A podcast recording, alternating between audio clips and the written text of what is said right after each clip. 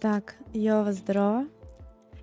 А больше, конечно, про личные границы мы говорим там на курсах у меня, а, на каких-то специальных встречах типа наставничества. Но сейчас в рамках подкаста и вообще рэби философии я хочу зацепить а, такую тему, как умение вовремя остаться одной. Потому что этот навык, он приобретенный. Я сама его увидела у друга года четыре назад, и сначала он меня очень сильно, ну, удивил, скажем так. Ну, не то, что удивил, а мы с другом жили в номере одном, и периодически раз в несколько дней а, мой друг говорил мне, слушай, ты не могла бы посидеть а, в баре там полчасика, мне нужно одному побыть, а, вот, или а, я там уйду из зала пораньше, попозже, а, и сейчас вот один побуду.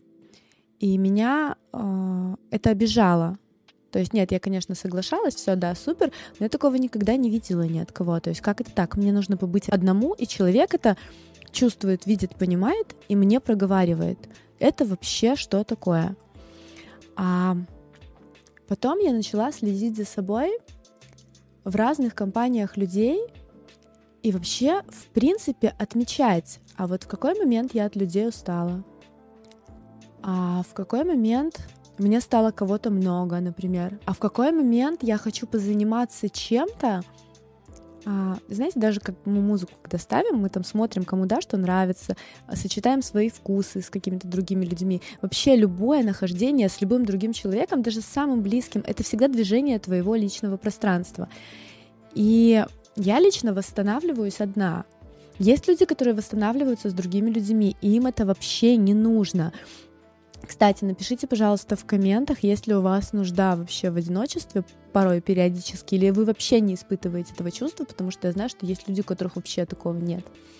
Но первый шаг к правильному расставлению личных границ и вообще пониманию своего личного пространства — это именно вот это ощущение, которое можно описать под спойлером «Я хочу побыть одна». И это абсолютно нормально транслировать это окружающим людям. А когда, если вы этого не транслировали никогда и только сейчас начали, будьте готовы к тому, что а, кто-то может обидеться на это, например, кто-то может, ну, неправильно воспринять или еще что-то. Это, знаете, как любое нет, которое мы умеем говорить, произносим, а, это может вызвать неоднозначную реакцию. Но я считаю, что любой человек, он должен ну как-то вот проверять, насколько ему комфортно с другими людьми, и не общаться, если а, ты преисполнился, скажем так, другим человеком, потому что вот эти вот переборы в общении, они рождают скандалы. Если вы умеете отдыхать от других людей, а, или вовремя выгонять других людей, или вовремя прекращать встречу, когда вы понимаете, что но вы, возможно, истощились, или вы, возможно, наобщались, и этого тоже достаточно для того, чтобы сказать все. А, просто я замечаю одну и ту же вещь у разных абсолютно людей, разного стиля, разного, разного рода деятельности, сферы деятельности. А, в общем, я замечаю, что те люди, которые не умеют вовремя остаться одни, или боятся об этом сказать другим людям, или даже не чекают свое состояние, в итоге присыщаются другими людьми, и так или иначе у них через скандал или через какую-то деструктивную реакцию а, выливается их желание одиночества. Короче, не перегибайте с общением. Умейте ставить точки тогда, когда вы чувствуете, что вам too much. И это позволит вам не срываться на других людей, как минимум. А, надеюсь, эта информация и совет был полезен. Больше о личных границах мы поговорим у меня на курсах.